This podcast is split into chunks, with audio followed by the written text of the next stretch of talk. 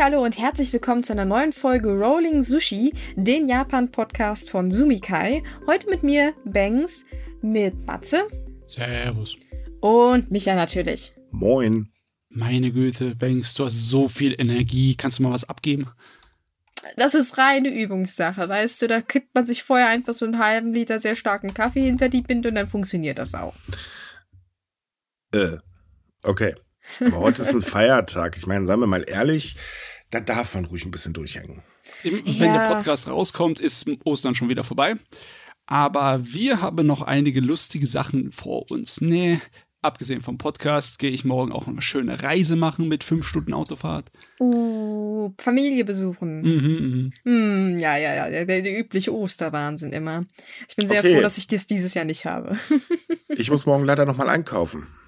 Falls ihr mich übrigens nächsten Freitag nicht hört, ich bin bei Rewe irgendwo zwischen der äh, Sojamilch und äh, dem Tofu-Schnitzel gestorben. Ja, ich meine, am Samstag einkaufen. Du musst ziemlich mutig sein. Ja, meine Hafermilch ist alle. Ich habe vergessen, welche zu holen, verdammt. Oder verzweifelt. Ich wollte gerade sagen, Micha, ist es dir das wert? Wirklich? Ja, wollt ihr mich ohne Kaffee erleben? Also die Frage ist eher, ist euch das wert? Okay, na gut. Prioritäten. Gut, schön, dass wir darüber gesprochen haben. So, und deswegen fangen wir jetzt auch an, denn äh, wir haben heute mal wieder einige News für euch. Ähm, darunter vor allen Dingen äh, zwei Sachen, die, ähm, ja, die eigentlich uns auch mit betreffen, denn es geht einmal um Wasserstoff. Denn Japan hat jetzt beschlossen, 15 Billionen Yen in Wasserstoff zu investieren, um äh, die Menge des verfügbaren Wasserstoffes bis 2040 auf rund 12 Millionen Tonnen zu erhöhen und äh, möchte auch gleichzeitig eine Lieferkette mit Partnerländern aufbauen, darunter halt Australien. Und der ganze Spaß kostet halt umgerechnet 103 Milliarden Euro. Hm. Ui, ui, ui. Ja, ich meine, aber wenn man sich überlegt, dass es über 15 Jahre laufen soll, dann ist es halt ne, so um die, also das weniger als 10 Milliarden pro Jahr. Für ein größeres Projekt der Sorte ist es dann doch nicht so extrem viel Geld, aber es ist zumindest mal eine Investition. Nicht so viele Leute auf der Welt investieren gerade in Wasserstoff. Äh, nee, tatsächlich nicht, auch wenn ja hier in Deutschland gerade äh, ganz kräftig von Heizen mit Wasserstoff geredet wird. Props gehen raus an diesen äh, Seppel der Freien Wähler. ähm, es ist halt aus dem Grund interessant, dass Japan jetzt halt wirklich vorprescht. Also ähm, es passiert endlich was. Ich meine, Japan ist jetzt, was Umweltschutz angeht, nicht unbedingt gerade die, äh, sagen wir mal, vorherrschende Kraft. Und ähm, man hat sich halt Ziele gesetzt, eben diese sogenannte grüne Transformation 2050 äh, CO2-neutral sein. Demnächst kommt eine ähm, Besteuerung für Unternehmen und, und, und, und, und. Und äh, das ist halt dann wieder so ein Quäntchen, wo man merkt, okay, sie versuchen es wenigstens, zumindest mal in eine Richtung zu gehen. Und ähm, nicht zu labern. Sie gehen zwar langsam, aber zumindest gehen sie endlich. Na, es ist natürlich dann auch interessant zu sehen, was für Pläne sie haben, das umzusetzen, denn in manchen Bereichen lohnt sich Wasserstoff einfach nicht. Bei einem kleinen PKW kannst du einfach nicht äh, groß genug was bauen von Wasserstoff, dass das gescheit umsetzt. Das wäre dann viel zu teuer. Aber trotzdem möchte man Wasserstoff in Bussen und Autos ähm, einsetzen. Bei Bussen macht das voll Sinn. Ja. Jupp. Das ist tatsächlich clever, wenn man das für Busse nutzt. Ich weiß ja nicht, gibt es schon Wasserstoffbusse in Japan? Äh, nein. Also Nö, testweise ja, ähm, aber noch nicht im Regelbetrieb. Na dann, da ist so definitiv Potenzial. Ich meine, genug Fahr äh, öffentliche Verkehrsmittel haben sie ja. Eben, und man möchte halt eben auch eine Basis-Wasserstoffstrategie, ähm, das heißt also eine Förderung äh, des Einsatzes bei Fahrzeugen, Bussen und so weiter und so fort. Hm. Außerdem möchte man bis 2030 die kommerzielle Nutzung von Wasserstoff für die Stromerzeugung realisieren. Auch da ähm, muss Wie ich denn sagen, das denn? Ja, wie, äh, das hat er jetzt nicht verraten, der gute Kishida. Ich meine nur, äh, okay, das ist, ähm, das ist ein bisschen komisch. Du brauchst ja einiges an Strom, um Wasserstoff zu erzeugen. Das ist einer der großen Gründe, warum viele Leute es nicht machen. weil Das tut halt die Kosten halt ne, beeinflussen. Ähm, dann ist Wasserstoff nicht mehr als eine Batterie, wenn es zur Stromerzeugung benutzt, weil das ist ja einfach nur Verlust beim Erzeugen und Verlust beim Verbrennen. Ne? Ja, es ist ähm, so, also es gab jetzt ein sehr interessantes Video von äh, dem Lesch, der hat die E-Fuels auseinandergenommen und zwar sehr wissenschaftlich natürlich wieder. Mhm. Ähm, es ist eigentlich schade, dass niemand irgendwie wirklich mehr auf die Wissenschaft hört, anscheinend in der Politik. Ähm, das Ganze kann man so ähnlich auf Wasserstoff auch anwenden. Ich bin jetzt, weiß Gott, nicht der Experte, aber der Energieaufwand für die Energie, die er, äh, erbracht wird, ist halt, ähm, naja, nicht unbedingt gerade so groß. Aber gut, zumindest passiert halt etwas. Denn ähm, ja. in allen anderen hinken ja gerade japanische Hersteller zum Beispiel hinterher, siehe Elektromobilität. Ähm, es ist so, Elektromobilität wird in Japan immer beliebter. Sie ist immer noch nur also sehr klein, das muss man ganz ehrlich sagen, aber zumindest die Importe von Elektrowagen haben zugenommen äh, im letzten Jahr und die japanischen Hersteller hinken halt mit der Technologie komplett hinterher. Das ja. hat übrigens auch Toyota erkannt und hat äh, just a moment heute, also am Freitag, ähm, eine neue Strategie vorgestellt und die äh, ähm, bezieht sich ja komplett auf die Elektromobilität. Hm. Ja, ja. Ich meine, da, obwohl sie letzte Woche irgendwie sich so gefreut haben, dass in Europa die Leute auf E-Fuels setzen möchten, dass der Verbrenner noch nicht ganz verschwindet, sie müssen sich doch wie alle anderen umorientieren. Die ja, aber man muss aber auch, also man kann sich ja darüber freuen, dass das halt eben so passiert ist. Das Ding ist halt eben einfach, äh, jeder Mensch mit ein bisschen Grips weiß, und ich meine, diese Leute sitzen in der Regel in Vorständen drin, also zumindest wirtschaftlich gesehen haben sie Grips. Ähm, die wissen ganz genau, dass der Markt anders tickt. Also da kann noch so ein komischer FDP-Fuzzi herlaufen und sagen, ich find's toll für alle. Ja, wenn Porsche das machen will, bitte. Alle anderen setzen allerdings auch auf Elektro. Also zum Beispiel hat ja jetzt VW angekündigt, ähm, es gibt halt äh, keinen Benzingolf mehr. Die nächste Generation wird voll elektrisch. Ähm, das heißt, die Unternehmen wissen schon, was sie da machen, auch mit Hinblick auf China und so weiter. So China hat ja zum Beispiel seine Vorgaben äh, nochmal verschärft.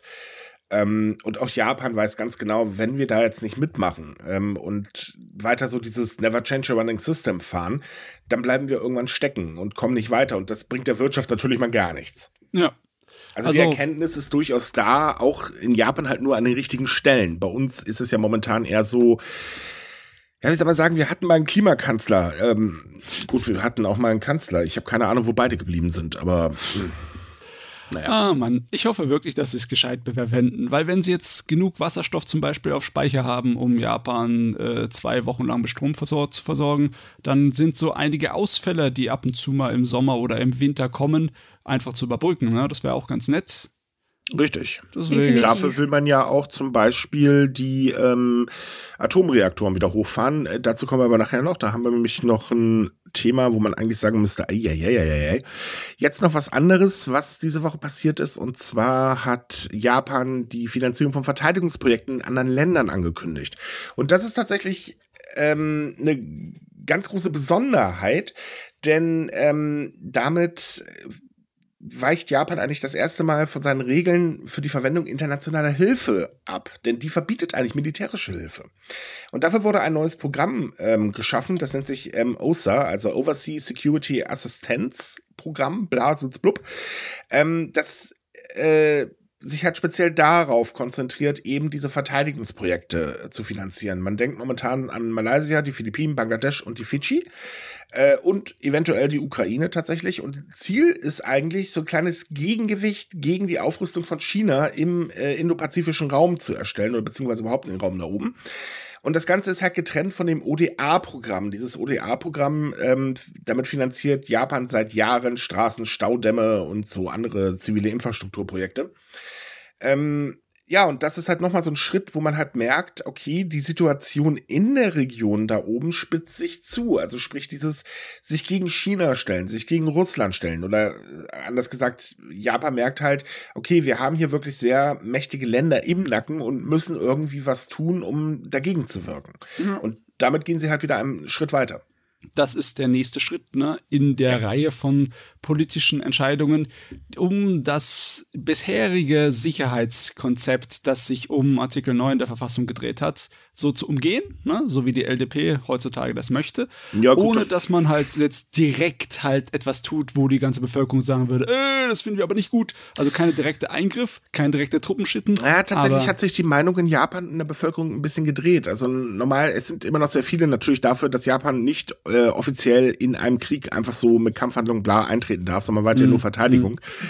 Aber die Akzeptanz ist mittlerweile höher. Man hat ja im Prinzip Artikel 9 schon aufgeweicht, indem man halt in den ähm, wie heißen sie, in den, äh, ähm, in der Sicherheit, den nationalen Sicherheitsstrategien festgelegt hat, dass äh, die Armee mittlerweile strategische Stützpunkte äh, im Ausland angreifen darf, wenn sie Japan direkt bedrohen. Also genau genommen Freifahrtschein von Los immer Rufter. Ähm, und das wird auch gar nicht so stark kritisiert. Ähm, klar, es gibt natürlich von Experten und so weiter Kritik, weil das eben die Definition ein bisschen seltsam äh, geraten ist. Man hat halt sich natürlich sehr viel offen gelassen.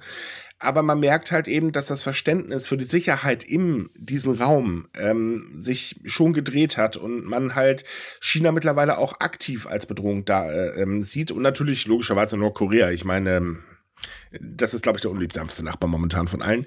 Yeah. Hinzu kommt, gerade ganz aktuell steigen die Befürchtungen, dass ja tatsächlich China jetzt was gegen Taiwan unternimmt. Und ähm, da kocht die Suppe halt auch extrem hoch aktuell. Und naja, auch das, das allgemeine Sicherheitsbefinden schwindet halt. Was mich jetzt bei der geostrategischen Situation weltweit aktuell überhaupt nicht wundert, wenn ich ehrlich bin. Ich bin ich glaube, das wundert niemanden, oder? Nein, wir können eigentlich nur froh sein, dass Trump momentan nicht an den roten Knopf kommt. Also, verwundert sind wir nicht, aber trotzdem spannend ist es schon zu sehen, wie dann die japanische Bevölkerung reagiert auf tatsächliches Eingreifen, wenn es irgendwann mal kommen sollte. Weil ich kann es mir nach, ich kann nachvollziehen, warum sie sagen, ja, wenn ihr Absichten macht oder wenn ihr Geld an andere Länder für Waffenentwicklungshilfe da schickt, dann, dass das weniger Leute juckt. Aber wenn halt tatsächlich japanische Truppen irgendwo im Ausland wären, wo Konflikt wäre. Ich glaube, da würden möglicherweise die japanische Bevölkerung anders reagieren. Ja, sagen wir, wenn sie nicht auf einer Friedensmission sind. Ja. Das würde ich mal so sagen. Ne? Also sie waren ja auch so schon unterwegs in friedensmissionstechnischen äh, Geschichten. Also ich sag mal so, wenn die erste Nachricht kommt, dass ein japanischer Soldat leider umgekommen ist, ich glaube, ab da wird die Stimmung dann nochmal kippen, weil dann steht man halt natürlich der Situation nochmal ganz anders gegenüber. Ähm, aber trotzdem bleiben wahrscheinlich die Befürchtungen, dass China jederzeit wirklich eskalieren könnte. Und ich meine, seien wir mal ehrlich, das würde bei China momentan leider, glaube ich, niemanden verwundern. Ja. Weil die Machtansprüche von China sind groß, extrem groß. Sie haben auch Druck. China hat internen Druck. Der Wirtschaft geht's nicht so super toll. Die Demografie es hat, leidet immer noch unter der alten Ein-Kind-Politik und, ja. und so weiter und so fort. Ne? Und die, wie heißt nochmal, die ganze Industrialisierung, die sie im, im Schnellverfahren gehabt haben, ne, um sich auf ähm, modernisieren zu können, die hat so viel Umweltverschmutzung und Zerstörung hinterlassen. Da sieht man auch eine Menge zerstörte Landschaften. Naja, man, man ne? muss doch mal ehrlich sein. Also natürlich, ähm, das heißt ja immer so China, das Wirtschaftswunder etc. bla bla. Ja, die haben sich wirklich aus einer absoluten katastrophalen Situation äh, an die Weltspitze mitgebracht. Äh, Aber ja, die Auswirkungen oder das, da ist sehr viel hängen geblieben. Und mittlerweile hat China zum Beispiel auch ein Generationsproblem. Äh, denn die jungen Menschen stellen sich halt natürlich was ganz anderes vor, als ein ganzes Leben lang zu ackern und immer nur auf Parteilinie gerade rumzulaufen. Und das mhm. ist in China bekanntlich wirklich heftig. Aber wir sind keine Experten. Ähm, dann kann ich euch äh, beim nächsten Mal, beziehungsweise wir schreiben euch in der Beschreibung mal einen Podcast rein, den ich euch da wirklich wärmstens empfehlen kann, der richtig gut ist und sich mit dem Thema befasst. Ähm, aber wir kümmern uns weiter um Japan und da ist es, wie gesagt, halt so, China wird eben aktiv als Bedrohung angesehen. So steht es auch in den nationalen Sicherheitsrichtlinien drin. Mhm. Ähm, es ging jetzt irgendwie diese Woche durch die Medien, Japan und China nähern sich an, weil der Außenminister zu Besuch war. Das Problem ist bloß, ich habe keine Ahnung, was unsere Medien schon wieder schief getrunken haben. Das stimmte so jedenfalls nicht, denn ähm, ja, man ist vorsichtig gewesen, wirtschaftlich gesehen. Ähm, auch im Hinblick, dass ja gerade in China ein ähm, Manager eines äh, japanischen Pharmaunternehmens äh, festgehalten wird, angeblich wegen Spionage. Äh, aber von Annäherung, ansonsten kann da nicht wirklich die Rede sein. Man ist sich eigentlich einig, ähm, dass man sehr viele schöne Worte sagt. Äh, Und dann zehn Minuten später kommt halt eben der nächste Klatsch. Also zum Beispiel dieses ähm, neue Programm wurde kurz nach dem Besuch äh, bekannt gegeben.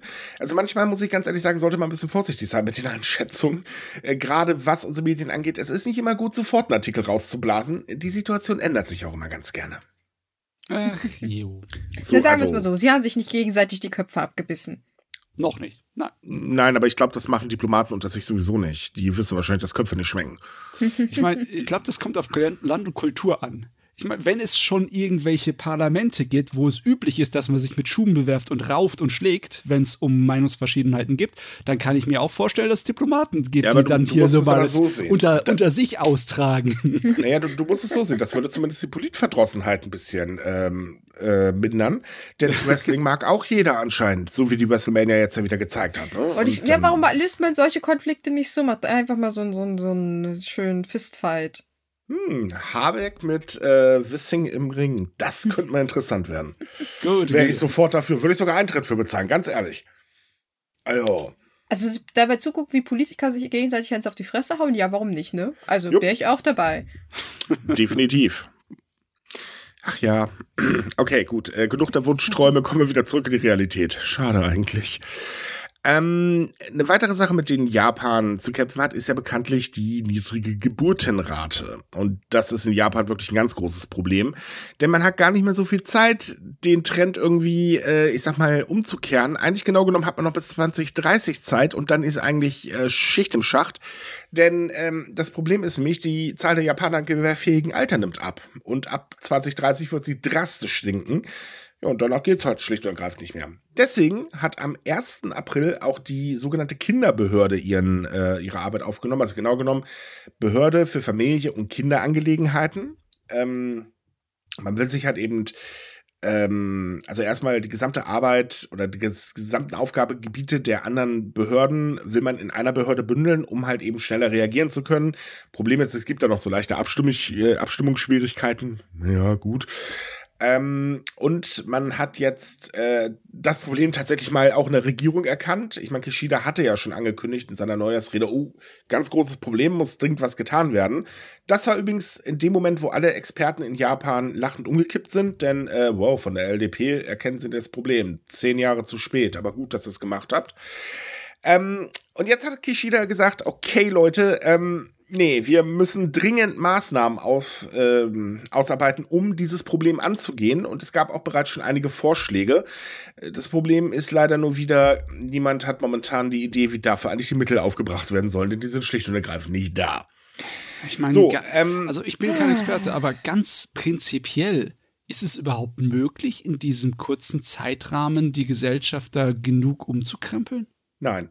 Nee, das geht doch gar nicht. Du kannst doch nicht innerhalb von den sechs Jahren, die noch übrig sind bis 2030, es, äh, das. Ja, es gibt vor allen Dingen einen Punkt, den kann man nicht so einfach ändern. Darüber hatten wir schon mal gesprochen. Ähm, und zwar die soziale Struktur und die festgefahrene Vorstellung. Das ist tatsächlich in Japan ein gewaltiges Problem. Kinder sind nicht wirtschaftlich, sondern sie kosten nur Geld, bringen aber nichts ein, also blöb. Ähm, diesen Gedanken rauszukriegen, das kannst du vergessen. Das, das geht nicht innerhalb von der äh, sieben Jahre sind das ungefähr noch. Ähm, das geht innerhalb dieser kurzen Zeit. Du kannst niemanden dazu zwingen, dass er anders denken soll, vor allen Dingen ein Denken, das seit Jahren schon im Kopf ist. Wir erleben das ja auch in anderen Bereichen und das ist halt wieder so ein Bereich, wo es nicht funktionieren wird. Ähm, auch in Japan übrigens. Man, äh, man kann wahrscheinlich oder sehr einfach Vorgaben machen, muss man noch nicht mal Gesetze fassen, hält sich fast jeder dran, wunderbar. Aber sowas wird nicht funktionieren. Ich meine, selbst wenn du Cheat Mode anhältst, ne? Wenn du jetzt Gott spielen kannst und sagen, so, ich würde jetzt alle Geldprobleme der Leute in Japan lösen. Jetzt können sie sich jederzeit Familie leisten, sie müssten dran nicht drüber nachdenken, es wird immer funktionieren, auf jeden Fall. Die Kinder könnten äh, zum Arzt gehen, die Kinder könnten in die Universität gehen, für alles ist Geld da. Wird sich dann trotzdem ändern? Ich glaube nicht. Ich Nein. glaube, das ist, äh, der Zug ist schon abgefahren. Also ich will ja nicht ja, ganz pessimistisch sein. Ich bin ja nicht nein, gern pessimistisch. Ja, tatsächlich ist er das auch. Ähm, also ich, ich weiß jetzt nicht, ob er hundertprozentig abgefahren ist. Das will ich jetzt so nicht beurteilen. Aber die Einstellungssache bei vielen jungen Menschen ist halt äh, Familie gleich Stress, gleich Probleme, gleich äh, Weniger nee, das lassen wir mal lieber. Ich bleib lieber Single. Das ist momentan sehr groß verbreitetes Denken tatsächlich. Mhm. Weil so, ich will meinen Spaß haben und ich will jetzt nicht irgendwie äh, ständig überall nur Normen und sonst was einhalten. Verständlich, ganz ehrlich, würde ich auch nicht wollen. Und auf der anderen Seite ist natürlich auch das Ding, man hat in den letzten Jahren so wenig von der Regierung zu dem Thema gehört. Es wurde halt immer mal angesprochen. Ja, Leute, mh, hm, wir haben hier ein Problem mit der Geburtenrate, ne? Bekommt man mehr Kinder. Dann hast du wieder so einen Schwachkopfpolitiker gehabt, der irgendeinen Blödsinn gesagt hat. Also wir hatten ja schon von ähm, Japaner sind zu unromantisch bis hin zu jedes Kind, äh, jede Frau soll sich hinstellen und muss doch fürs Vaterland gebären und so ein Blödsinn. Ähm, aber das, das Grundproblem ist halt nicht nur darin begründet. Das ist ja nicht nur das negative Denken ähm, oder beziehungsweise die, die äh, Vorurteile, die man allgemein so hat oder die die gesamte Bevölkerung tief verwurzelt sind. Nee, es gibt auch noch das Problem, das ist ja schön, dass man Geld reinpumpen will. Das ist schön, dass man äh, die äh, Kinderbetreuung ausbauen will und dass auch mehr Kindergeld kommen soll. Alles wichtige Punkte aber das hilft nicht sehr weit, wenn das Land weiterhin äh, lohntechnisch echt hinterm Mond lebt. Hm. Weil damit kriegst du die Kosten für ein Kind nicht ausgeglichen. Hinzu kommt, jeder vernünftige Mensch weiß, dass die Kosten steigen. Jeder merkt das momentan an der Kasse. Ähm, Ja. Ich meine, okay, das mit den steigenden Kosten, da kann Japan wahrscheinlich nicht direkt was an der Wurzel ändern. Das ist ein sehr verzwicktes weltwirtschaftliches Problem. Ja, natürlich, klar. Ja, und aber na, äh, ich weiß nicht, ich weiß nicht. Wieder, also ich sehe auch keinen finanziellen Handlungsspielraum. Na, ich sehe höchstens einen Spielraum darin, dass sie das attraktiver machen im Sinne von wegen, dass sie tatsächlich mal was machen, weil Japan richtig hinten dran ist, wie zum Beispiel bei der Kinderbetreuung. Das sehe ich nicht als nicht unmöglich an. Das wäre was. Ja, was aber da gibt es immer noch ein Problem. Woher die Arbeitskräfte nehmen? Ich meine, es gibt mehrere Bereiche aktuell in Japan, die wirklich Probleme haben. Sei es jetzt hin von Lkw-Fahrer, also sprich die Logistikbranche, bis hin zu den ähm, Nähereien, die gerade Schuluniformen äh, zusammentackern. Übrigens, äh, aktuell gibt es da wieder Probleme mit der Auslieferung, weil Tja, da gibt's einen Mangel, komisch, äh, liegt auch daran, weil man einfach zu wenig Arbeitskräfte hat. Und dazu kommt, ähm, naja, Arbeitskräfte wachsen halt in Japan momentan nicht so schnell hinterher, wie man sie gebraucht wird. Also müsste man auf Ausländer zurückgreifen. Das will man aber auch wiederum nicht. Also, wie will man denn den Teufelskreis so durchbrechen? Ja, Das funktioniert nicht. irgendwo muss man halt sich überwinden. Da müssen halt die Ja. ausländischen äh, Arbeitskräfte her. Auch wenn sie nicht direkt diese Stellen bestätten, aber wenn sie halt Stellen füllen, sodass mehr Japaner die anderen Sachen für wichtige für die Kindererziehung machen können, dann wäre das gut. Nächstes Problem. Japan ist nicht unbedingt gerade das attraktivste Land für Ausländer. Ich- Also ja, da- für, das- das solch, äh, für die Ausländer, die sie haben wollen, äh, um es mal vorsichtig zu sagen, ja, das können sie ändern. Das wäre nicht unmöglich zu ändern. Dafür hätten sie das Geld und die Mittel und es geht. Ja. Eine Frage, wie willst du denn den Rassismus abstellen? Den Rassismus kannst du nicht abstellen, aber Japan Mhm. hat im Großen und Ganzen nicht so viel Rassismus, dass das unmöglich wäre, dass es funktioniert. Ich meine, Amerika nicht, viel mehr Rassismus als Japan und da Ja, funktioniert äh, okay, Gastarbeit. Brauchen Ne, wir jetzt nicht besser. drüber reden, aber wir sehen ja jetzt zum Beispiel das technische Praktikantensystem. Äh, das ist ja eher so ein Ausbeutungssystem. Ja, ja, Ähm, aber das kann man ändern, ne? Ja, man könnte es ändern, aber genau da, genau in diese Richtung denkt man wieder nicht. Das ist das Problem. Man denkt halt immer nur in eine Richtung und das ist so ein bisschen, ich habe meine Scheuklappen auf und ich mache nur das, was ich sehe. Und so funktioniert, wird es nicht funktionieren. Und bis 2030, naja, da muss aber einiges passieren. Oh, da muss extrem. Warte mal, wie lange braucht man wir und ich weiß es halt nicht auswendig, wie lange man unter, ungefähr für so größere Umwälzungen in der Gesellschaft braucht. Aber definitiv fünf Jahre sind zu wenig und sechs Sibbe sind auch zu wenig. Das kannst du hacken. Also In vielleicht 15 kriegt ihr das hin. Richtig. Naja, momentan geht es halt vor allen Dingen äh, darum, dass man erstmal vorgeschlagen hat, okay, Mütter und Väter sollen ermutigt werden, Kinderbetreuungsurlaub zu nehmen. Ähm, sowas kann halt sehr schnell angegangen werden. Äh, Klar, natürlich. Äh, auch da muss man übrigens gegen ganz schön viele Vorurteile kämpfen. Äh, weitere Vorschläge sehen eine Verlängerung des Kindergeldes bis zum Abschluss der Oberstufe vor, höhere monatliche Beiträge für Familien mit Kindern und so weiter und so fort. Ähm, ja, das sind schöne Vorschläge, aber es bleibt halt immer noch die Frage, wie zum Teufel soll das überhaupt finanziert werden? So, und die Frage ist nicht gelöst. Das geht eigentlich nur über Steuererhöhungen. Und äh, nee, ich glaube nicht, dass das so sehr gut angenommen wird. Ja. Ja, Steuererhöhungen kommen nie gut an, egal für was sie sind. Ja, doch tatsächlich. Die Steuererhöhungen, die geplant sind ähm, für die ähm, äh, für das Verteidigungsgedöns, äh, Gedöns, das ist tatsächlich gar nicht so groß auf Abneigung gestoßen oder stößt momentan nicht so groß auf Abneigung. Ähm, es gab aber schon die Sache, als Kishida angekündigt hat, naja, Leute, wir müssen hier was gegen die Geburtenrate tun. Da war so die erste Befürchtung, oh, oh, oh, der Umsatzsteuersatz, also beziehungsweise ähm, das gleiche System, was wir hier mit, äh, mit der Mehrwertsteuer haben, wird äh, angehoben. Da hieß dann ganz schnell, Leute, äh, nee, nee, nee, das könnt ihr aber nicht machen. Hm. Also die Prioritätengeschichte ist auch so ein bisschen seltsam manchmal. Aber gut, naja. Hm, hm, hm, hm, hm. Also man kann es drehen und wenden, wie man will. Die Ansätze oder die ersten Vorschläge sind wichtig, ja, aber sie werden wahrscheinlich nicht zielführend sein. Hm. Ja, leider. Das ist halt immer so ein bisschen, dass man das schon voraussehen kann, dass das nicht so funktioniert, wie sie sich das vorstellen, ne? Ja, die Vorstellungen sind immer toll. Vielleicht sollte man mal ein paar Frauen involvieren. Ähm, Könnte auch helfen. Also, ich meine ja nur, aber Die Ja, Hälfte der Bevölkerung noch nicht wirklich ausgenutzt, noch nicht wirklich hier äh, für die Arbeitswelt richtig erschlossen. Ich meine, es ist natürlich blöd, so ein Wort zu benutzen, aber es ist halt so, ne? In der Welt sieht man halt Arbeitskraft nicht wirklich so in menschlichem Sinne, sondern wirklich rechnerisch. Ja, ja natürlich, klar. Aber rein rechnerisch auch ist da so viel Potenzial, dass Japan einfach da so liegen lässt, ey. Tja. Was Japan bzw. die LDP vor allen Dingen mal wieder liegen lässt, ist das LGBTQ-Gesetz. Tada, wer hätte es erwartet? Es ist nämlich so. Diesen Monat sind in Japan Wahlen. Und ähm, man möchte halt eben nicht mit einer gespaltenen Partei rein, äh, die Wahlen angehen, weil die Wahlen sind wichtig. Äh, deswegen sagt man lieber, naja, wir haben zwar gesagt, wir arbeiten an einem Gesetzesentwurf, aber nee, das machen wir jetzt nach den Wahlen.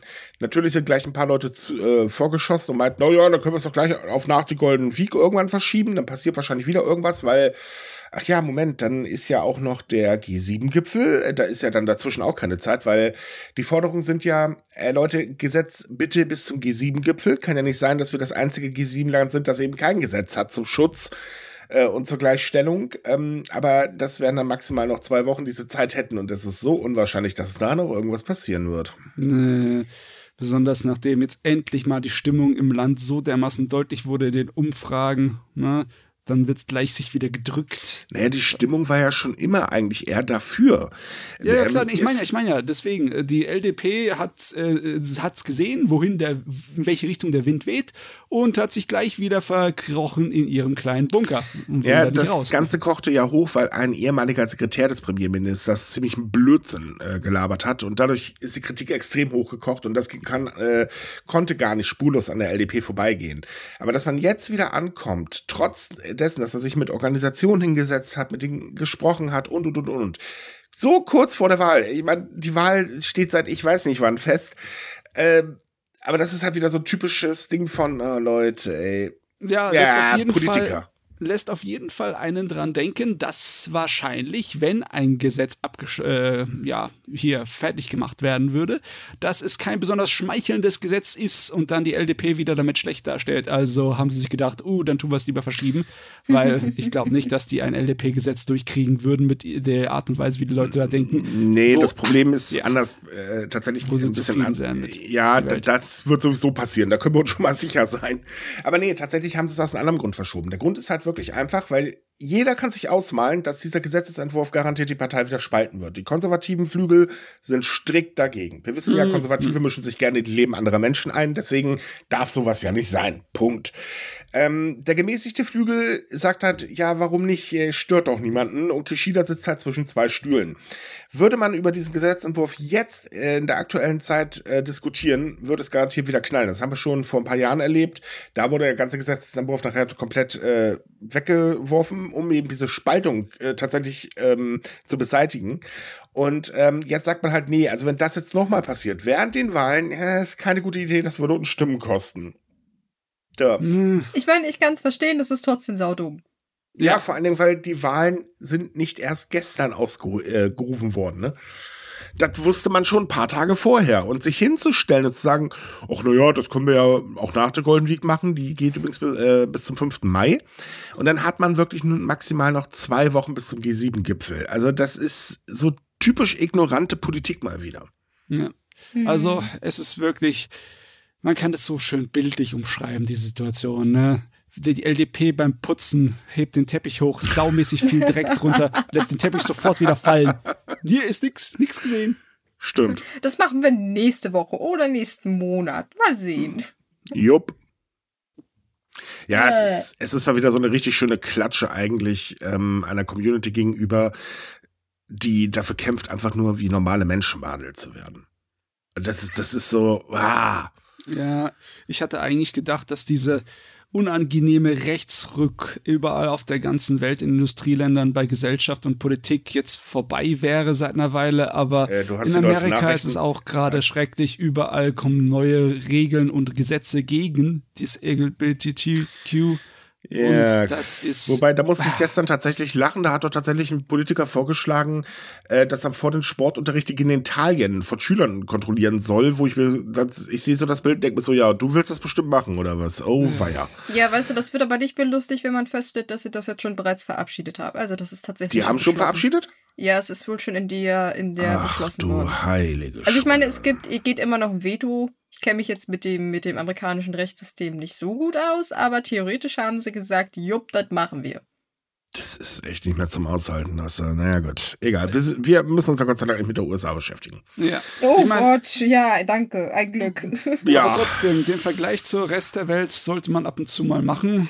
Selbst da steht Japan nicht gut da. Selbst mit Nein. zum Beispiel mit äh, Amerika oder wenn du halt, ja, ich meine, du hast sowieso deine, deine Kasper, ne, wie äh, die, die Türkei oder Russland, die da vollkommen d- plem plem sind bei dem Ja, Thema. gut, äh, aber im Gegensatz Aber zu denen steht Japan durchaus doch schon besser da, äh, Ja, Gott sei ja. Dank. Aber ähm, ja, es, es fehlt halt die gesetzliche Grundlage. Und Japan ist eigentlich ein äh, freies Land, wo das eigentlich gar kein Problem sein sollte.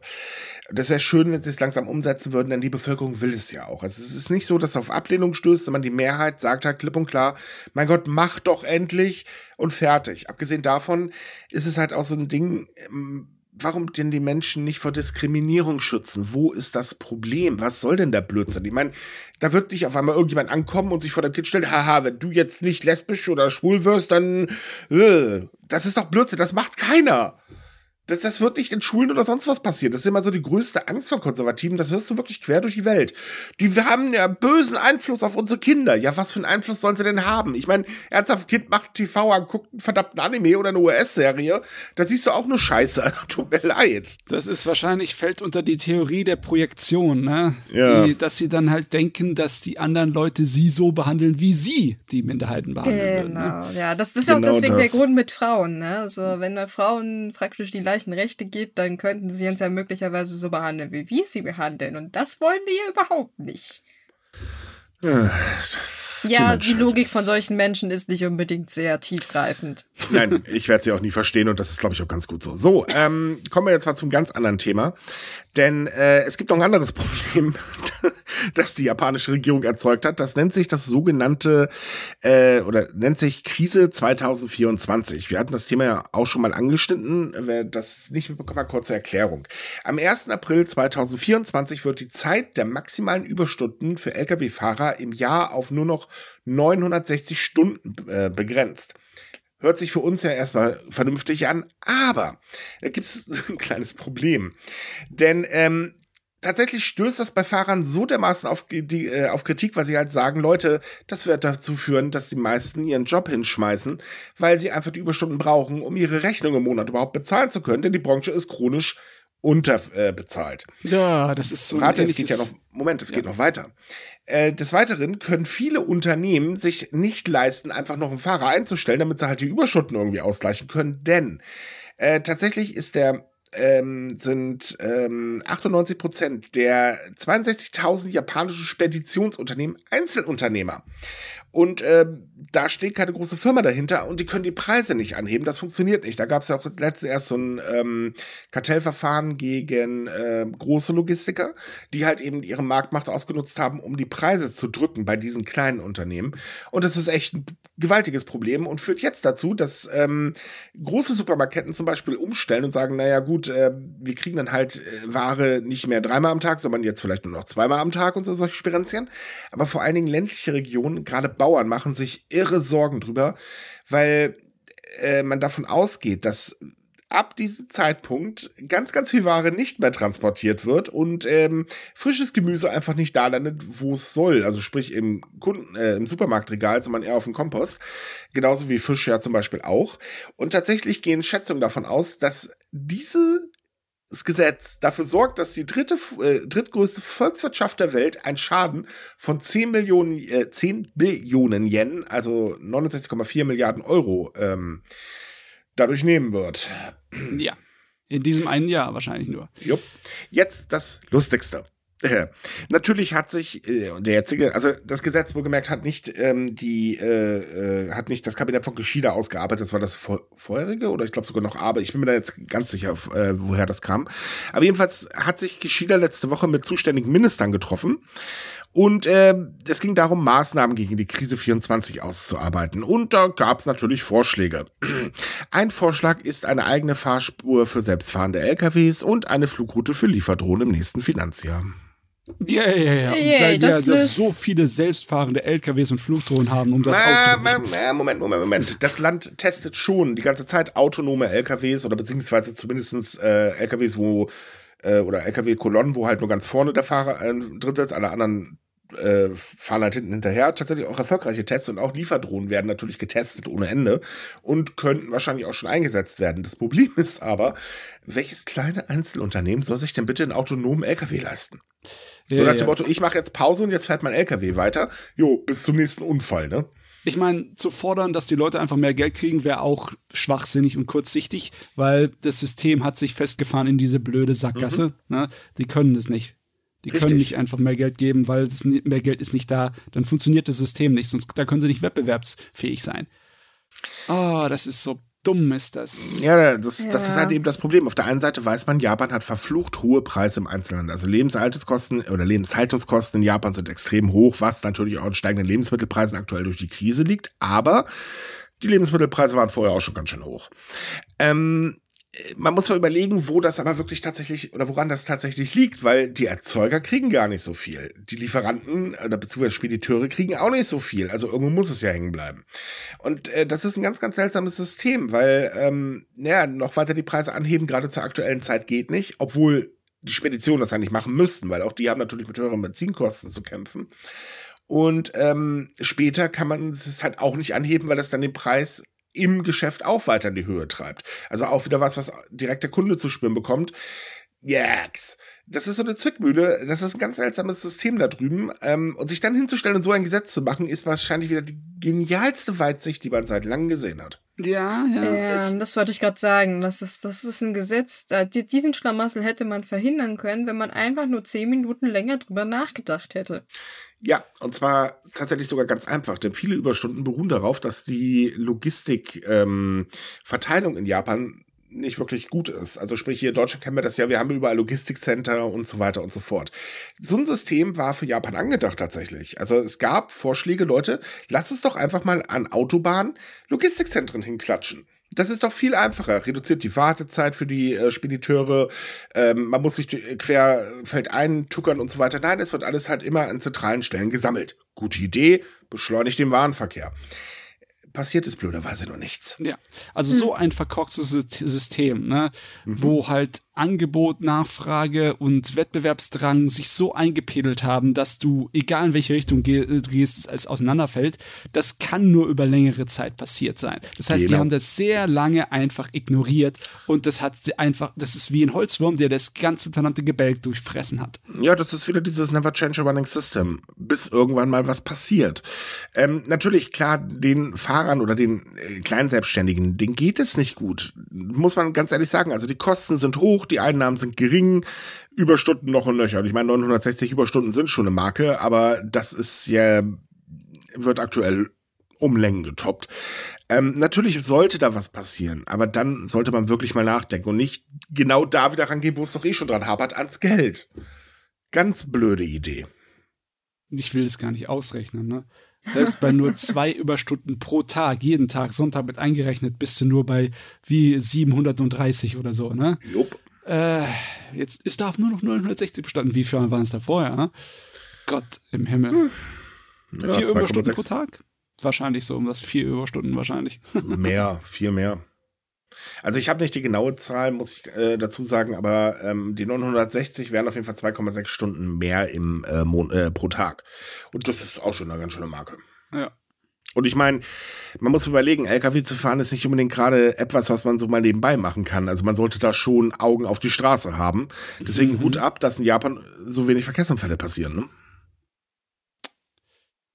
Ja, ja. Ich frage mich, ob man das vergleichen kann mit anderen kaputten, festgefahrenen Systemen, wie zum Beispiel die Art und Weise, wie in der, ähm, ja, in, in Amerika zum Beispiel die Leute, äh, die Kellnern und so bezahlt werden. Ne?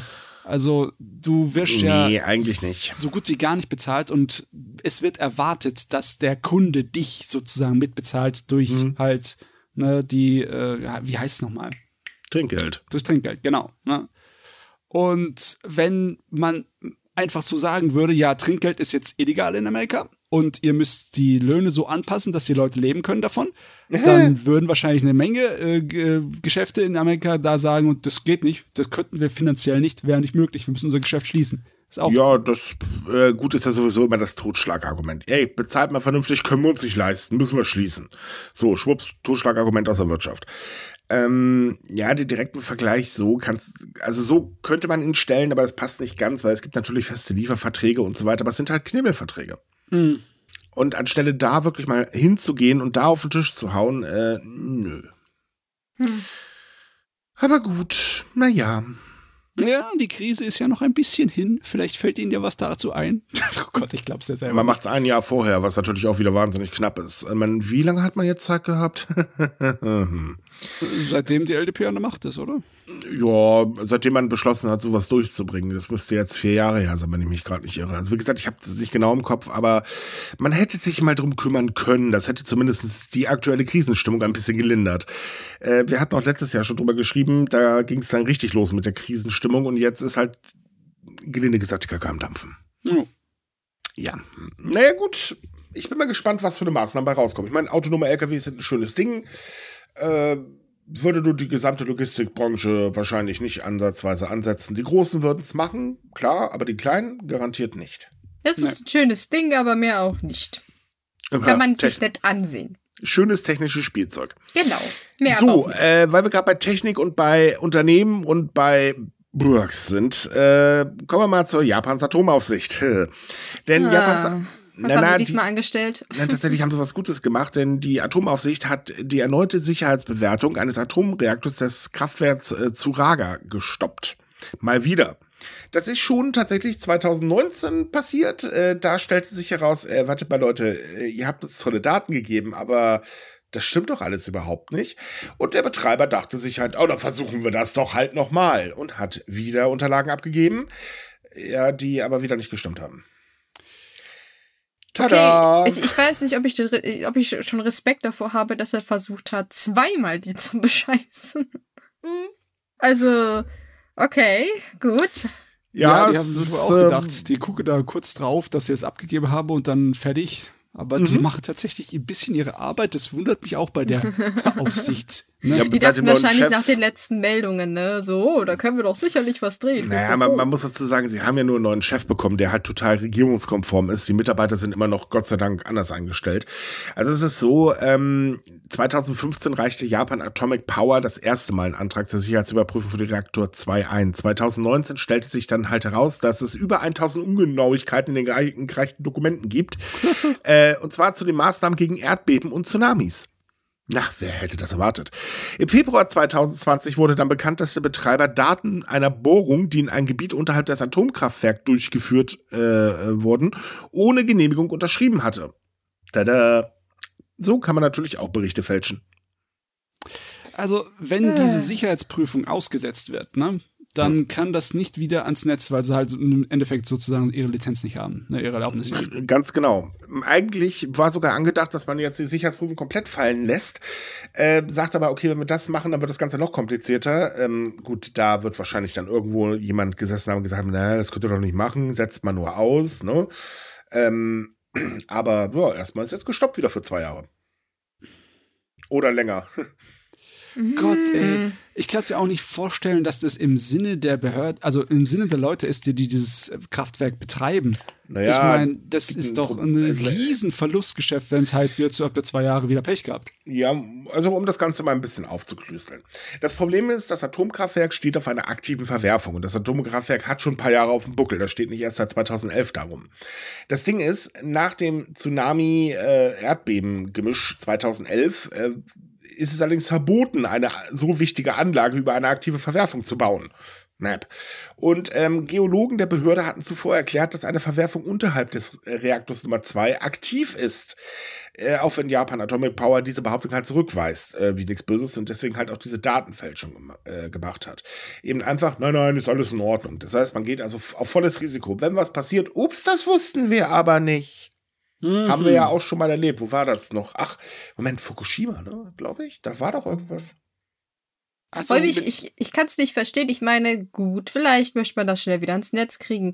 Wenn man jetzt sagen würde, wow, wir haben jetzt, weiß ich nicht, irgendwie Daten dazu gelastet, äh, äh, Quatsch gefälscht, äh, wie leistungsstark unsere Generatoren sind, um zwei Kommastellen oder so, keine Ahnung. Das wäre ja, glaube ich, nicht so bahnbrechend. Aber wir sprechen hier von Daten, die dafür wichtig sind, um festzustellen, ob das Ding beim nächsten Erdbeben in die Luft fliegt. Ich verstehe ja. nicht, mhm. wieso man da denken kann, dass es eine gute Idee ist, da die Daten zu manipulieren. Das, das geht ganz einfach einfach Money, Money, Money, Money. Ja, ja aber jetzt, ist, äh, jetzt, jetzt schreiben sie ja nur, nur rote Zahlen seit, seit vielen, vielen Jahren. Ne? Die mhm. haben doch gemerkt, dass sie da mit der Tour nicht durchkommen. Deswegen habe ich irgendwie das Gefühl, fast schon, dass das schon eine verlorene Angelegenheit ist und dass die das nicht mehr hinkommen. Wenn die ehrlich sind mit ihren Angaben, dann sagt der Atomaufsichtsbehörde, nein, wenn die lügen mit ihren nein, Angaben, ja dann Witz. haben sie wenigstens die Chance, dass es durchgeführt nein, nein, wird. Nein, nein, nein, nein, nein, nein. Die Behörde würde nicht automatisch Nein sagen. Das ist so nicht richtig. Äh, tatsächlich kommt es darauf an, in äh, der Aktivitätszeitraum äh, dieser Verwerfung. Also sprich, das ist jetzt nicht so, dass die Verwerfung jetzt gerade aktuell aktiv ist, sondern in einem bestimmten Zeitraum aktiv war. Damit gilt sie als aktive Verwerfung. Der Zeitraum ist aber das, tatsächlich das Wichtigste. Und ähm, das würden halt die korrekten Daten zeigen. Okay, ja. also wenn eine Chance bestehen würde, da durchzukommen mit korrekten Daten, dann ist es ja noch mal dreimal blöd, dass sie dieses, wie viel jetzt vier Jahre lang vergeigt haben, vier, lange, vier Jahre lang rote Zahlen schreiben, nur weil sie nicht ehrlich sein können. Mhm. Äh, das, nee, also so blöd können die doch nicht sein, oder? Naja, Matze, du mhm. weißt doch, was man sagt. Alle guten Dinge sind drei. ja. Wir können sie doch mal versuchen, ne? Mhm, mhm. Zeit haben sie ja genug ja, anscheinend. Ich meine, ich, ich bin es schon gewohnt aus der Geschichte. Ich gucke auch gerne solche Dokumentationen, dass Firmen sehr oft dumme Entscheidungen machen. Aber das, das sieht wirklich eklatant dumm aus. Das sieht absichtlich dumm aus. Deswegen wäre ich da so stutzig, weil, weil es ist absichtlich dumm und zeigt halt leider auch wieder, dass ähm, viele daran denken oder viele Unternehmen denken, Geld geht vor Menschenleben, uninteressant. Ich meine, es ist nicht so, dass nicht viele Anwohner schon gesagt haben, Leute, sag mal, seid ihr nicht ganz gacker in der Birne? Aber auf die wird halt nicht gehört. Leider. Es gab ja auch vor kurzem einen Fall, da hat ja dann die Aufsichtsbehörde gesagt, ah, der komm, wir brauchen jetzt gar nicht mehr auf Experten hören, bringt das Atomkraftwerk mal wieder zum Laufen. Ich weiß jetzt gerade nicht, welches das war, aber da hat man dann auch, naja, mein Gott, pff. wahrscheinlich haben die gehofft, dass sie damit auch nochmal durchkommen oder so, keine Ahnung. Meine Güte. Ist also es, es, ist ein ganz, ganz kurioser Fall und ähm, ist halt, oder zeigt dann mal wieder so, wie stark die Atomlobby glaubt zu sein. Mhm. Äh, es ist krass in dem Fall. Hm. Und es geht ja auch nur nebenbei um Menschenleben, aber pff, wir jucken schon ein paar Menschenleben. Das Japan hat ja genug Menschen. Ja. Ich bin eigentlich echt wirklich eher so ein Futurist in meiner Einstellung und äh, ich hasse es, wenn Leute dann so auf eine Art und Weise mit Atomenergie umgehen können. Man könnte aus Atomenergie sowas Gutes machen und dann hast du solche Firmen. Ja? Jupp. Naja. Ganz genau. So, äh, weil wir ja jetzt schon ein paar Mal über Gehalt gesprochen haben. Ähm, es gibt eine aktuelle Umfrage, beziehungsweise genau genommen sogar eine ganze Studie. Und die, da stellte sich heraus, die Mehrheit der Aushilfskräfte in Japan kann von ihrem Gehalt einfach nicht leben. Und zwar genau 90 Prozent. Oder beziehungsweise rund 90 Prozent. Es geht einfach schlicht und ergreifend nicht mehr, weil die Preise steigen, aber die Löhne steigen nicht wirklich. Äh, genau genommen ist es so, dass viele dieser Aushilfskräfte gerade mal 1200 Yen verdienen pro Stunde. Das sind 8,29 Euro. Das ist also wirklich uff, böse. Ja. Die meisten haben sogar übrigens noch weniger. Und äh, dann die, der ganz große Witz kommt jetzt, weil da habe ich echt ah, ähm, tatsächlich haben auch einige angegeben, ja, ja, ey, wir haben eine Lohnerhöhung bekommen. Super, 40 Cent, also 8, äh, 40 Yen, das sind 0,28 Euro, also hm, das ist wahnsinnig viel. Die meisten ähm, gaben logischerweise an, dass die Lohnerhöhung nicht ausreicht. Wer hätte es gedacht? Wobei man aber auch dazu sagen muss, der größte Teil der Befragten ähm, äh, ja, Lohnerhöhung ist da nicht ansatzweise die Rede. Ja. Tada. Hm. Ha, Wer hätte das erwarten können? Ja, ja, ich meine, dass das äh, Aushilfskräfte in Japan sowieso schlecht bezahlt sind, ist ja nichts Neues. Ich meine, die werden überall schlecht bezahlt. Mhm. Aber ähm, dass es dann doch denen so schlecht da geht, ist schon sehr bedenklich. Vor allem, ja, weil es anscheinend man, niemanden interessiert, ne? Ja, es gibt da zwei Probleme. Also zum ersten ist natürlich so, momentan laufen ja die Shunto, also diese Frühjahrslohnverhandlungen. Mhm. Und ähm, da wird ja ganz groß, ne, Gehaltserhöhungen müssen kommen, blasels blub. Da also es ist ja schön, dass sie da sind, aber das betrifft eben diese Arbeitnehmer gar nicht. Diese Arbeitnehmer würden nur davon äh, betroffen sein, wenn eben der Mindestlohn angehoben wird. Das kann jede Präfektur für sich machen. Darüber wird halt diskutiert. Seit ein paar Jahren passiert aber nicht wirklich was. Das wurde jetzt vor kurzem mal ein bisschen angehoben. Das waren aber, das ist lächerlich. Und ähm, über eine weitere Erhöhung wird gerade diskutiert. So, und das zweite Problem ist, dass man davon ausgeht, Aushilfskräfte sind grundsätzlich Leute, die zum Beispiel Schulabbrecher. Und das sind sozial komplett ähm, ausgegrenzte Menschen. Die sind einfach nichts wert. Punkt. So, und äh, die kann man behandeln, wie man will. Und hier spiegelt sich das wieder ganz schön wieder. Da gibt es eine interessante Doku äh, bei Arte, glaube ich, war das. Ich muss sie mal raussuchen für euch. Ähm, das ist wirklich schlimm. Also, es ist, ist so, diese Menschen sind, ja, in den meisten Augen wirklich absolut nichts mehr wert. Aber weißt du, es liegt nicht nur daran. Ähm, wenn du das umrechnest, ne, wenn das Leute sind, die acht Stunden am Tag arbeiten würden, werden sie wahrscheinlich nicht, die müssen Überstunden machen, aber wenn das sie das wären, dann würden sie ungefähr genauso viel verdienen wie so ein Einsteiger im Anime-Bereich, beziehungsweise sogar ein ja. bisschen mehr als ein Einsteiger im Anime-Bereich. Die sind meistens nicht Leute, die die Schule abgebrochen haben, ganz im Gegenteil, die sind wahrscheinlich nur noch auf die Uni gegangen, um da Kunst zu studieren oder sowas und die werde genauso oder noch schlechter bezahlt. Und das ist natürlich ein Riesen. Ja gut, dass die Anime-Branche ne? eine Ausbeuterbranche ist, darüber brauchen wir, glaube ich, gar nicht reden. Ja.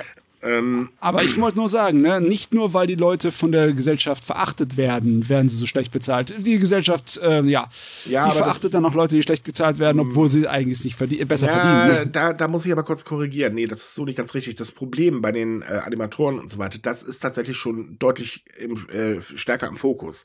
Bei, über die Aushilfskräfte macht man sich gar keine Gedanken. Das ist das Schlimme daran. Ähm, es gibt verschiedene Initiativen, die sich gerade für die Anime-Branche oder auch für Manga-Zeichner einsetzen, was auch wirklich wichtig ist. Das muss man ganz ehrlich sagen. Und ähm, dadurch ist es in den letzten Jahren deutlich mehr in den Fokus gerückt. Gott sei Dank.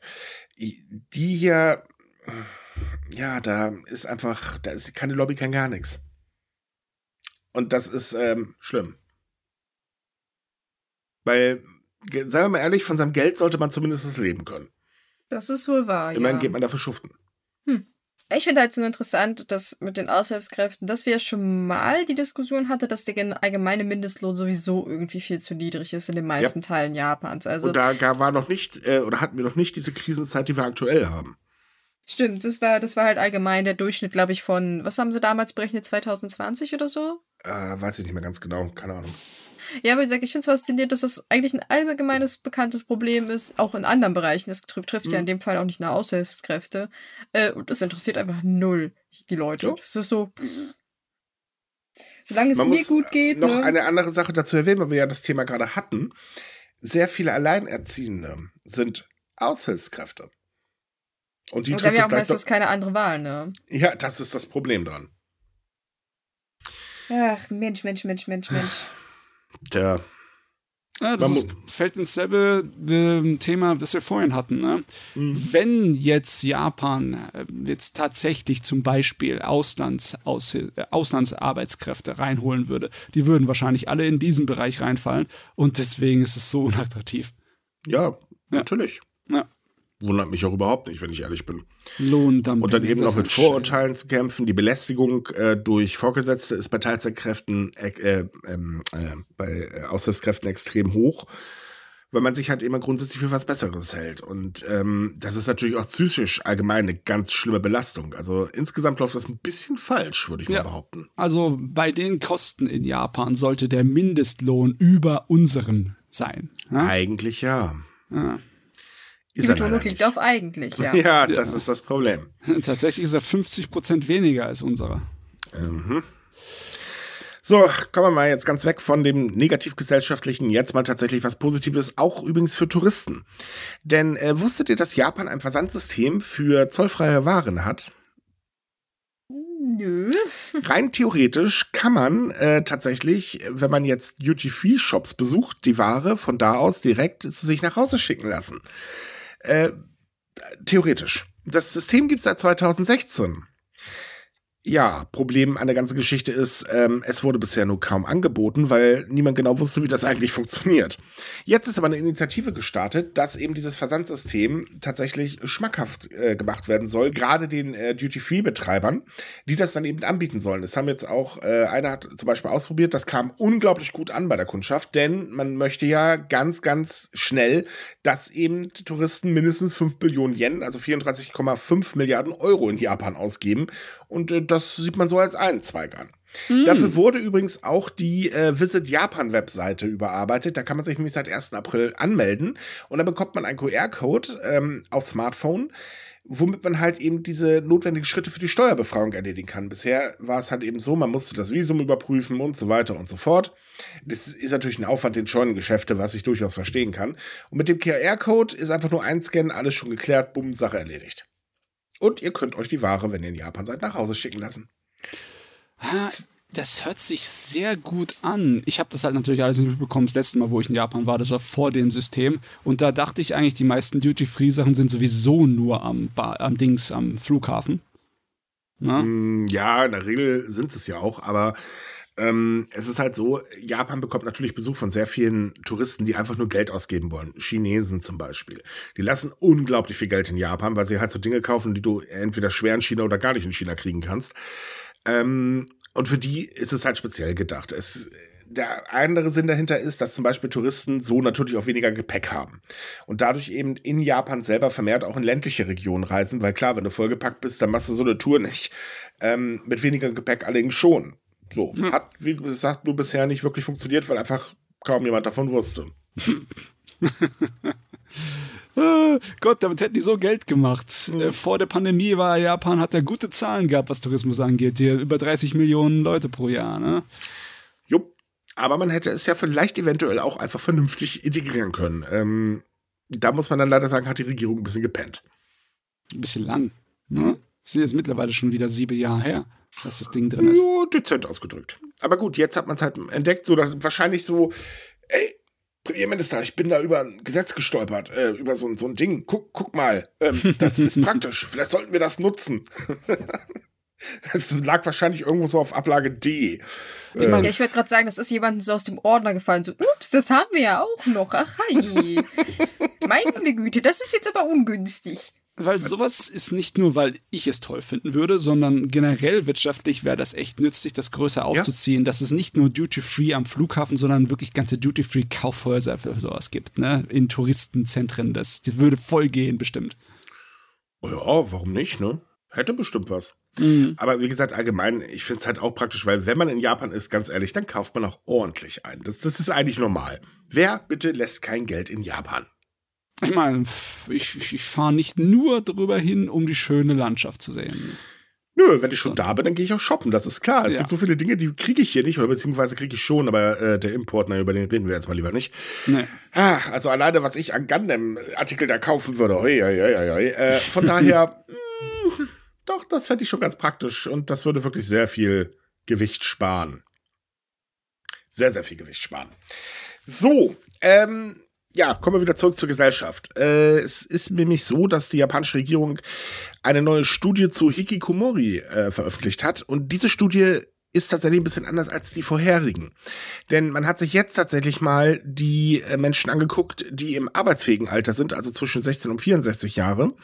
Und äh, der, dabei kam halt heraus, dass ungefähr 1,46 Millionen Menschen in Japan eben in diesem erwerbsfähigen Alter als soziale Einsiedler vor sich hin leben. Hm. Und das ist viel. Das ist einiges. Das ist mehr als ein Prozent. Ja, vor allen Dingen ist es so, ähm, also mal vorab.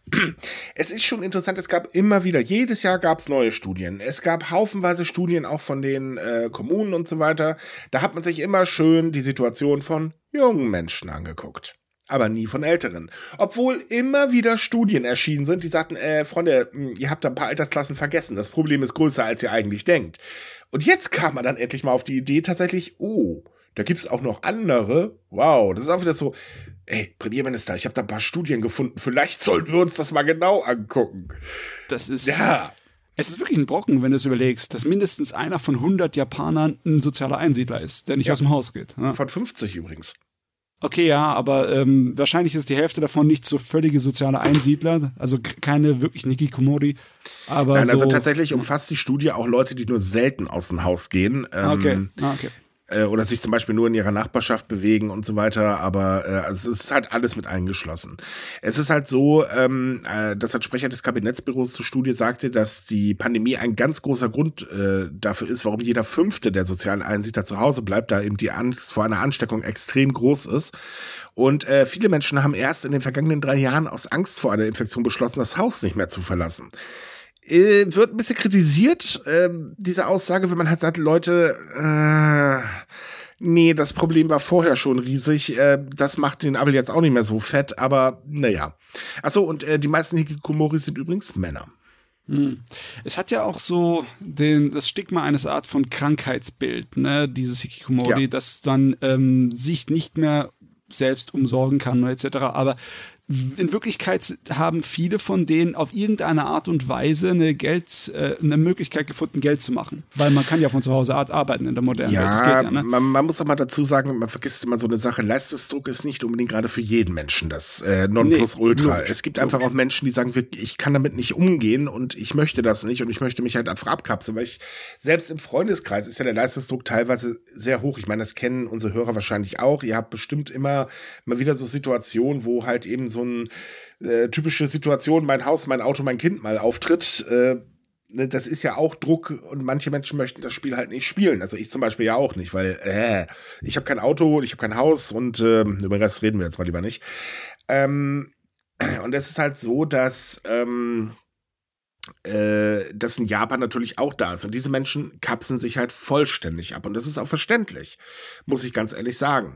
Das Problem ist eher, wie man das Ganze versucht immer anzugehen. Also es gibt unglaublich viel Hilfsprogramme in Japan, tatsächlich auch von der Regierung oder von Kommunalverwaltung. Nur diese, das sind falsche Ansätze, weil viele lehnen diese staatliche Hilfe ab, weil sie sagen, äh, nee, das ist ein gewaltsamer Eingriff in mein Leben, weil man halt immer nur nach einem Schema geht. Wir müssen dich rausholen, wir müssen dich in eine Gesellschaft eingliedern, wo du gar nicht teilhaben möchtest, aber das ist normal, also musst du normal sein. Punkt. Ja, Und es ja, gibt noch ja. ein anderes Problem und das ist ganz, ganz, ganz, ganz, ganz, ganz fürchterlich. Ähm, das nennt sich äh, Hidedashi Ya.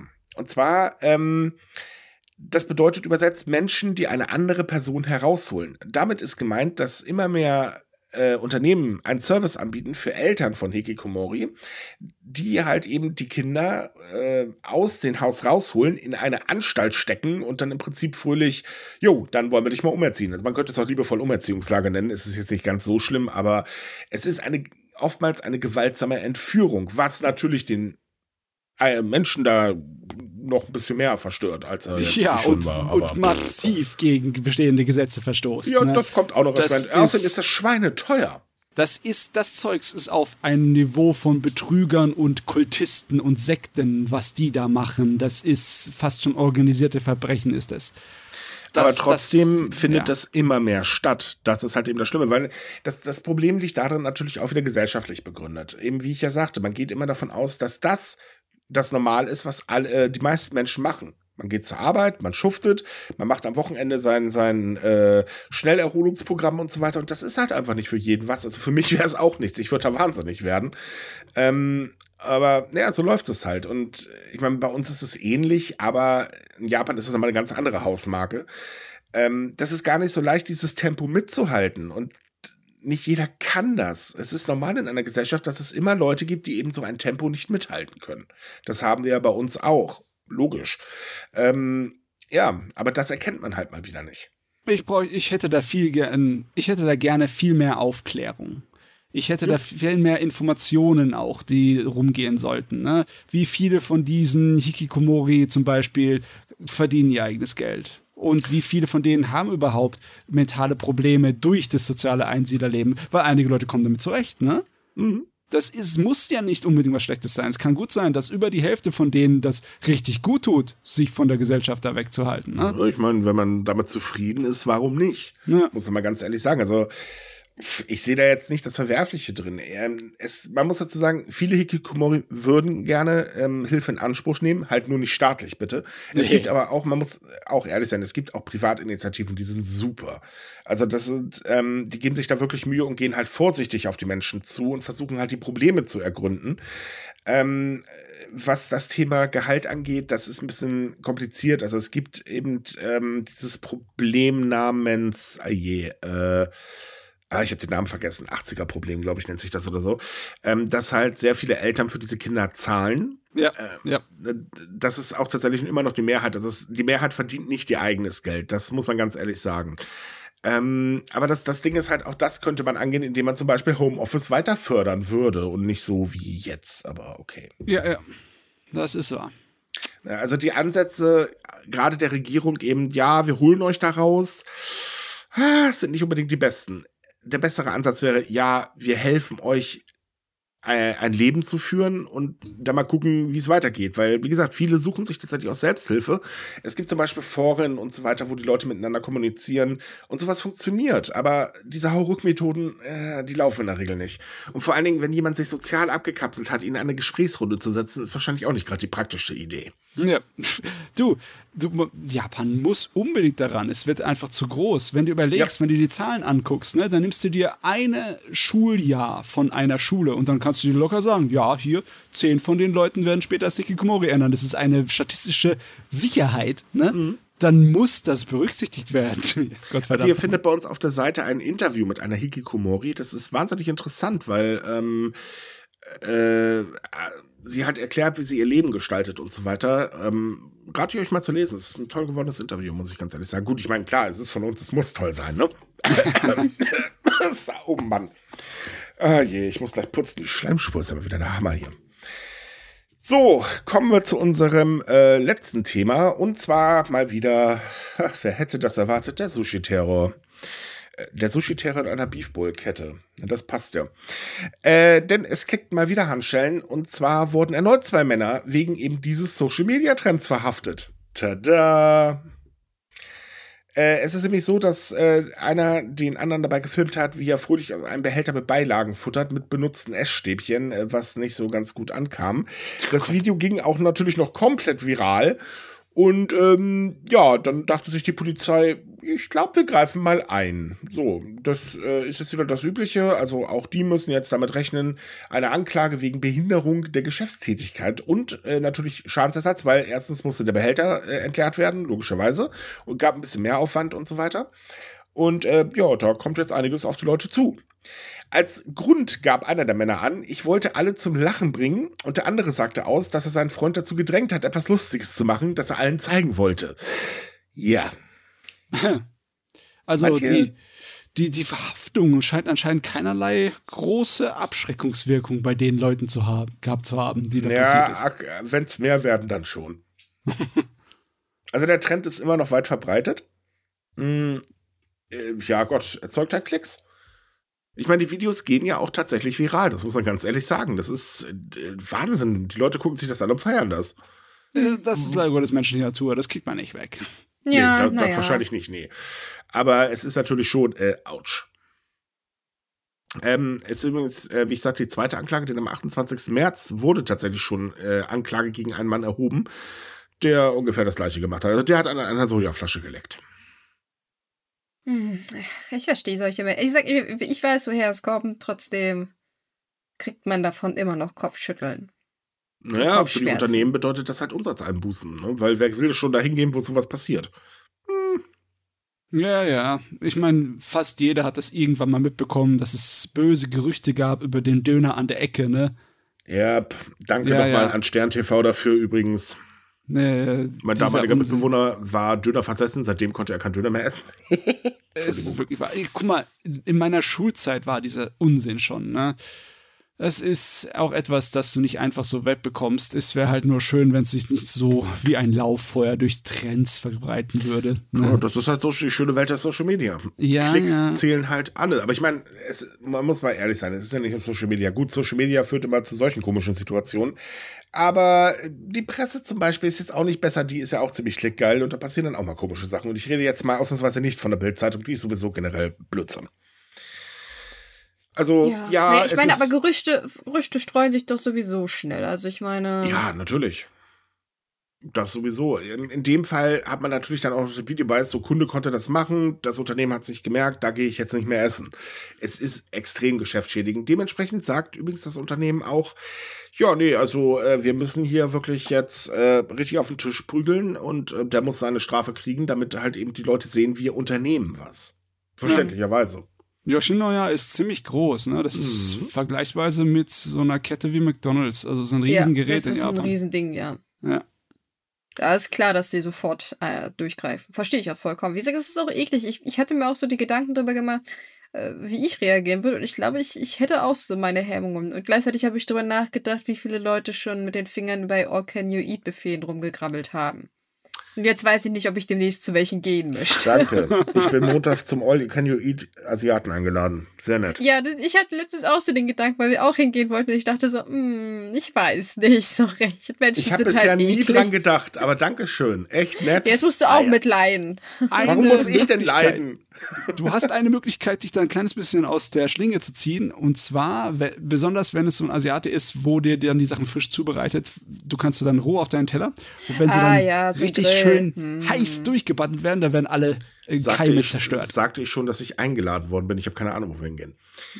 Äh, ja, ja, wie gesagt, du musst halt nur Glück haben. Ja, genau. Ansonsten sitze ich da und erstmal wahrscheinlich wieder nur ein Salatblatt. Ne? Happy Birthday. Ich bin übrigens ziemlich pingelig, was solche Sachen angeht. Ich wäre auch in solchen Restaurants wahnsinnig vorsichtig, muss ich ganz, ganz ehrlich sagen. Ähm, gut, allgemein, ich verstehe diesen Trend sowieso nicht. Warum so Teufel geil man sich am darüber auf oder schaut sich ein Video an und, und so weiter, wenn jemand eine Sojaflasche ableckt, warum geht sowas viral? Das kapiere ich nicht. es ist kontrovers. Das ist genau wie ein Video viral gehen würde, wenn irgendwie, weiß ich nicht, jemand ein kleines Kind äh, die Eistüte ins Gesicht drücken würde. Ja, ist logischerweise. Es ist, es ist ja. nicht cool, aber Leute würden sich trotzdem angucken. Es ja, ist so wie ein so Autounfall. Schön, ne? manchmal ein Boomer zu sein, das glaubt ihr gar nicht. Aber du, der Faktor ist alt und bekannt. Der Faktor mhm. von Distanz, äh, dass du einfach das genießen kannst auf eine bestimmte Ebene, genauso wie du einen Horrorfilm oder andere eklige Sachen genießen kannst, wenn sie dir dargestellt werden. Dass es real ist. Einige Leute haben halt nicht wirklich gut Beziehungen zu dem, was real und virtuell ist, wenn also sie Bilder ich, im Internet sehen. Ich, ich sag's mal so, wie es ist. Ich find's immer noch toll. Ich habe mir nie TikTok installiert. Ich werde es nicht machen und damit bin ich glücklich durch. So, jo. und damit sind wir durch für heute. Wird auch Zeit, weil wir haben, ja, tatsächlich, passiert nach einer Stunde mal, ne? Dass eine Stunde vorbei ist. Äh, Wer hätte das erwartet? Nein, außerdem wollen wir die Leute ja nicht zu sehr zu quatschen. Wir hoffen aber, es hat euch gefallen und wenn ja, würden wir uns wahnsinnig darüber freuen, wenn ihr uns weiterempfehlen würdet. Ansonsten, wir wünschen euch wie üblich eine tolle Woche. Ähm, habt Spaß, hoffentlich mit ein bisschen mehr Sonne und weniger Regen, weil heute ist es ja fürchterlich. Äh, wenn ihr weitere Japan-News lesen wollt, dann kommt auf sumikai.com, da haben wir jeden Tag was für euch und Tja, ansonsten folgt uns, wo ihr uns folgen könnt. Bis dann. Tschüss. Ciao. Tschüss.